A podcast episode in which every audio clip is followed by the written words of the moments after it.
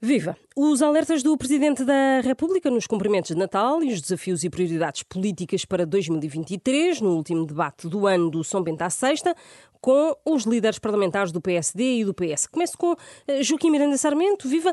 Marcelo Rebelo de Sousa dizia nos cumprimentos do Governo esta semana, em Belém, que este Natal o português que joga no seguro vai provavelmente dizer muito mal do Presidente da República, um pouco mal do Governo, por causa da falta de dinheiros e da saúde, mas depois esse mesmo português, diz Marcelo, esteve miraculosamente a reajustar o seu modo de vida. É também esta a sua visão e a visão do PSD sobre o que vai acontecer este Natal e na passagem de ano novo ao comum dos portugueses?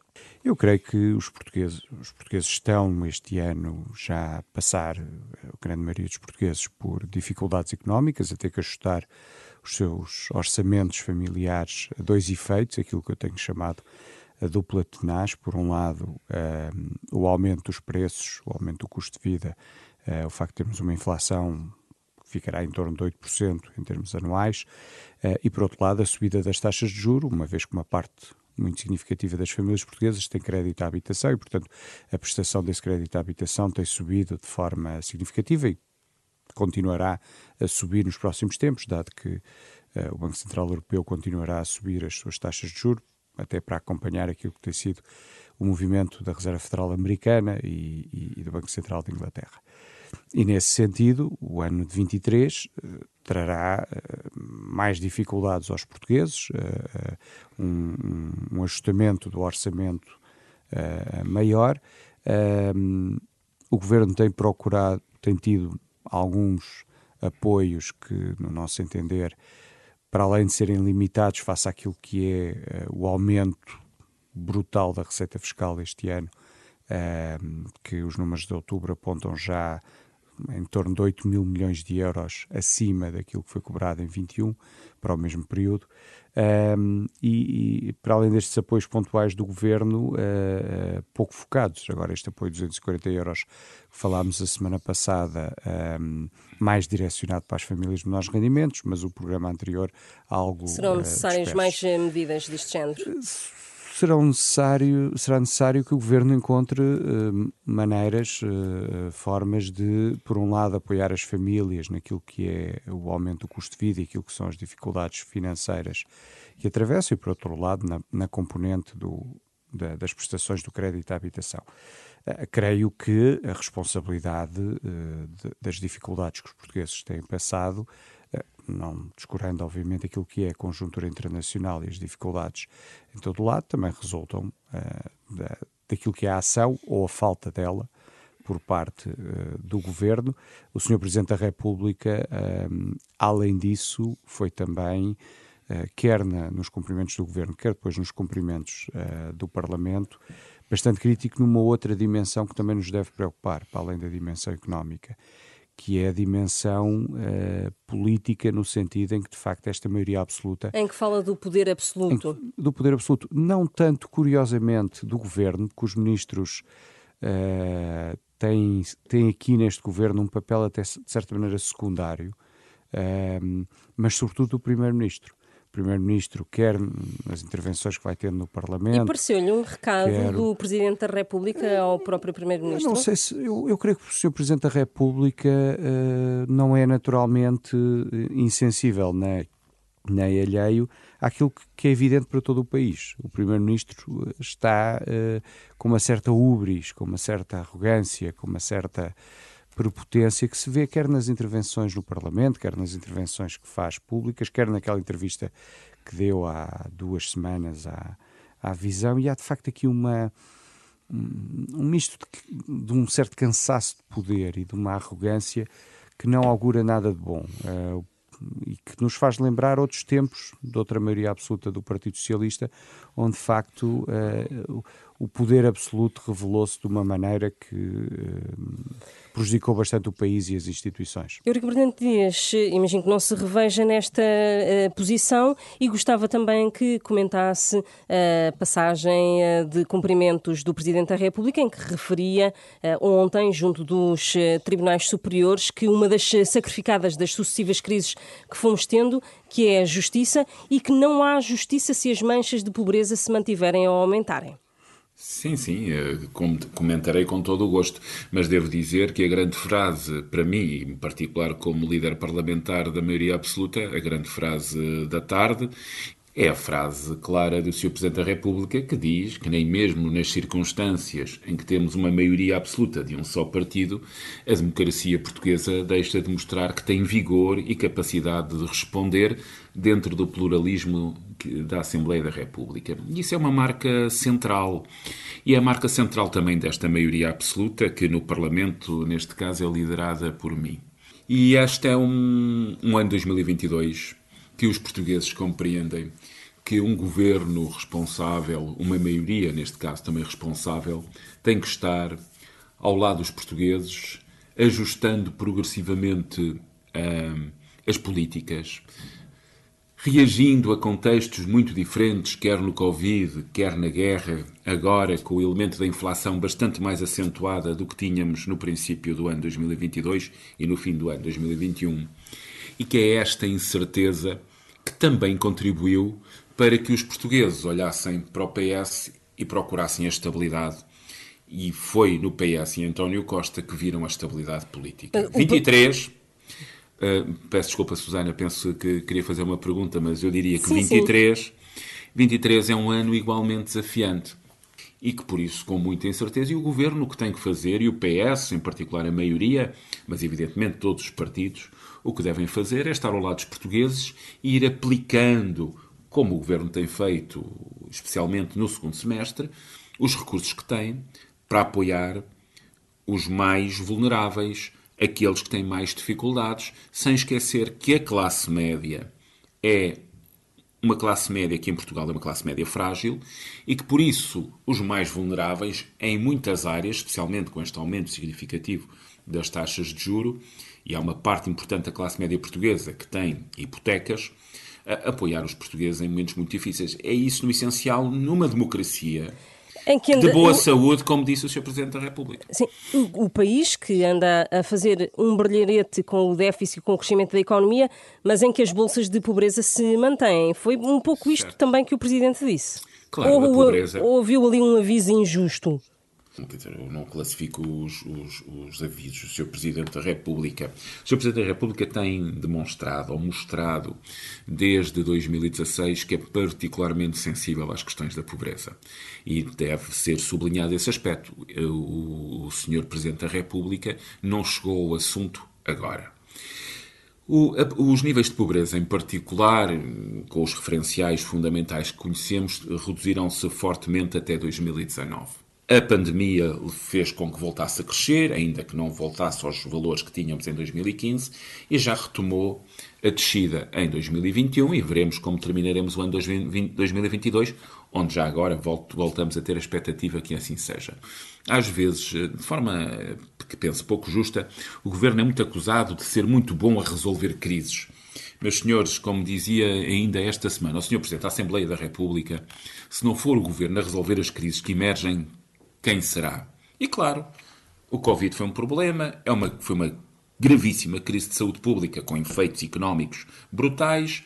A inflação é uma nova realidade, muito empurrada pela guerra. Cá estamos, ao lado dos portugueses, para os proteger nas maiores adversidades mas também para construir esse caminho coletivo que tenho esperança que em 2023, apesar da incerteza, seja possível continuar a construir. E com uma ajudinha do Presidente da República em 2023, eh, o PS e o Governo contam com isso?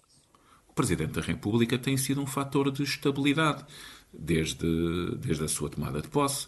Aliás, já tenho dito que, mesmo nos momentos mais difíceis que o Sr. Presidente da República atravessou, durante os seus mandatos, em que acabou por ser criticado por uma ou outra frase que foi que teve uma interpretação que, que, eu, que eu achei desde sempre excessiva. Que tem os abusos sexuais na sobre a questão relacionada com a Igreja uhum. e, e, acho que a interpretação que foi feita das palavras do seu Presidente foi claramente excessiva. E ele tem sido, o, Sua Excelência, o Sr. Presidente da República, tem sido um elemento central da estabilidade política. É verdade que hoje enfrenta um contexto político muito diferente daquele que, que teve em 2016, mas o Presidente tem sabido estar junto dos portugueses e sendo um elemento fundamental de coesão dos órgãos de soberania. Eu não falo apenas do Governo, falo eh, também da Assembleia da República. E eu tenho confiança que, na linha que o Sr. Presidente da República tem vindo a assumir desde o princípio do seu primeiro mandato, que ele próprio continua a ser, nos momentos de crise, um elemento de estabilidade. Eu devo dizer que durante a pandemia foi para nós uma sorte ter um constitucionalista com bom senso como Presidente da República para enfrentar uma realidade completamente diferente. E é isso que eu penso que vai acontecer também em 2023. Joaquim Miranda Sarmento, as posições do Presidente da República ao longo um, do seu mandato têm sido sempre, uh, nem têm, não têm sido sempre coincidentes com o PSD e tem havido até algum incómodo sobre este apoio de Marcelo ao governo. Em 2023 é de esperar que seja diferente? Não, em primeiro lugar, as posições não têm que ser uh, similares e não, não creio que haja propriamente um incómodo. O Sr. Presidente da República faz a interpretação que entende dos seus poderes uh, e nós não esperamos que o Presidente da República deve ser um árbitro, deve fiscalizar o governo, deve uh, intervir quando entende que, que, que tal é necessário. Uh, mas não entendemos que uh, o Presidente da República deva ter qualquer posição uh, a favor ou contra o governo, quer dizer, deve, deve sobretudo atuar naquilo que são os interesses do país e, e os interesses dos portugueses. E nesse sentido, esperamos que o Sr. Presidente da República mantenha o posicionamento institucional de uh, ser o, o, fiel da balança no equilíbrio dos poderes, dos vários poderes que a nossa democracia tem. E, portanto, esperamos, um, nesse aspecto, um ano 23 uh, igual àquilo que tem sido os últimos anos. 2023, quais é que são as prioridades para o uh, PSD a nível de parlamentar e a nível político? O que é que, quais é que são os grandes desafios? Há dois aspectos, do ponto de vista do país, que nos parecem fundamentais e nos quais nós temos centrado muito do nosso, do nosso foco político. O primeiro é a marca de empobrecimento dos últimos anos, empobrecimento quer ao nível dos rendimentos e das dificuldades que as famílias atravessam do ponto de vista dos seus orçamentos familiares, empobrecimento na degradação dos serviços públicos e nas dificuldades de acesso à saúde, à educação, etc. Eh, e, portanto, que medidas podem ser uh, apresentadas para combater este empobrecimento, para inverter esta tendência de empobrecimento? O segundo ponto tem a ver, e que obviamente está relacionado com o primeiro, tem a ver com a falta de crescimento económico, com, com um crescimento económico muito anémico. Este ano de 22 não nos deve iludir, porque não é mais do que a recuperação da quebra de 20, uh, eh, em que Portugal teve a quarta maior quebra do PIB em 2020, e portanto em 22 estamos o crescimento de 21 e agora o de 22 é grosso modo recuperar os níveis de 2019, estamos apenas ligeiramente, muito ligeiramente. Já ultrapassamos 2019. Sim, muito, muito ligeiramente acima de 2019. Uh, eh, somos uma das economias que recuperou mais tarde, uh, sobretudo no contexto dos países da coesão, que são aqueles que estão no nosso nível de desenvolvimento, tal como nós recebem fundos comunitários, portanto, são, uh, recebem mais fundos comunitários do que aquilo que contribuem para o orçamento da União e que uh, estão, e, e, dos quais vários, como eu referi, ultrapassaram-nos em termos de riqueza per capita. E de facto a economia portuguesa, as perspectivas para 23 são de um crescimento bastante baixo, o Governo aponta 1,3%, as organizações internacionais têm apontado níveis de crescimento abaixo de 1%, e portanto temos que atuar nestas duas medidas que estão muito relacionadas. Travar o empobrecimento, quer ao nível dos rendimentos, quer ao nível da degradação dos serviços públicos e melhorar a competitividade e a produtividade da economia portuguesa, permitindo que o país tenha níveis de crescimento próximos daqueles que são os seus concorrentes diretos, nomeadamente os países do leste da Europa. Uh, Eurico Brilhante Dias, quais é que são os eh, desafios para o Partido Socialista e para a maioria absoluta uh, que suportam o governo?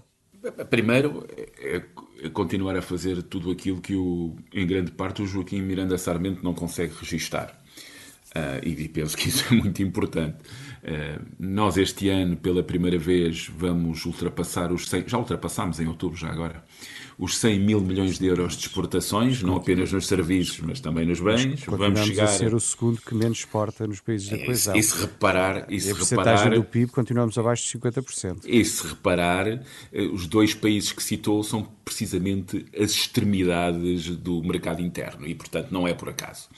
E por isso vamos ultrapassar os 50%. São, são. A, a não, Bulgária de um lado e Portugal do outro. Tá e, portanto, sim, mas que são países cuja proximidade ao centro da Europa com um número de fronteiras que não é comparável a Portugal. Portanto, esse tipo de análises normalmente tem. A geografia é muito importante para quem estuda internacionalização e por isso é evidente que Portugal, aquilo que faz hoje, é tendo apenas uma fronteira terrestre com um país como Espanha, Portugal vai ultrapassar os 50% de peso das exportações no PIB este ano, mais de 100 mil milhões, o investimento direto estrangeiro atinge recordes e voltaremos a crescer acima da média europeia, o que no conjunto dos governos liderados por António Costa presumo que apenas 2020 e mais um ano que agora a memória não me ajuda, eh, não, Portugal não cresceu acima da média europeia, sendo que os últimos anos são anos de convergência única, como foi entre 2016 e 2019,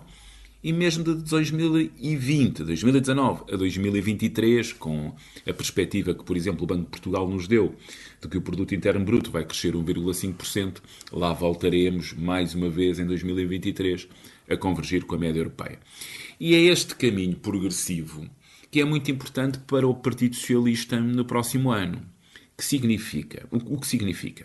Significa que temos que continuar a ter um desemprego baixo mesmo quando a incerteza é muita. Temos que continuar a fazer crescer as exportações e o crescimento económico, alterando progressivamente, não é nada que se faça de um dia para o outro, o padrão das exportações portuguesas para um padrão com mais valor acrescentado, que nos permita reter mais valor no nosso país, criar melhores empregos. E temos, acima de tudo, de olhar para este momento tão difícil colocando os elementos necessários ao crescimento económico, à diversificação de mercados externos, entre outros aspectos, ao mesmo tempo que mantemos coesão no território e na sociedade portuguesa. Porque eu vejo muita, muitos opinadores, comentadores falar de crescimento económico. O crescimento económico, se for dissociado de justiça social e de coesão social, por exemplo, de combate à pobreza, de garantir condições de igualdade para os mais frágeis, no acesso não apenas aos bens públicos, mas a instrumentos fundamentais para progredir, como é o acesso, por exemplo, ao ensino superior. E quando se fala de ensino superior, já não fala apenas das licenciaturas, mas também dos mestrados. Nós não vamos construir uma sociedade justa.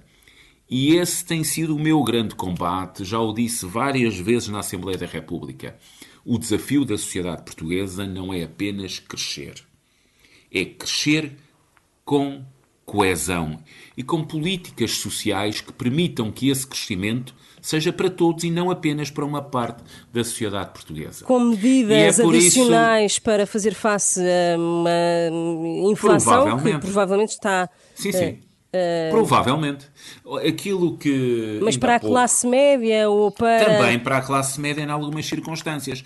Porque eu tenho dito que nós temos que apoiar os mais vulneráveis. Esta prestação de 240 euros, que hoje muitos portugueses estão a receber, já vi, através de vários órgãos de comunicação social, vários portugueses de, de poucos recursos uh, estão hoje a receber por transferência bancária ou receberam por transferência bancária a prestação.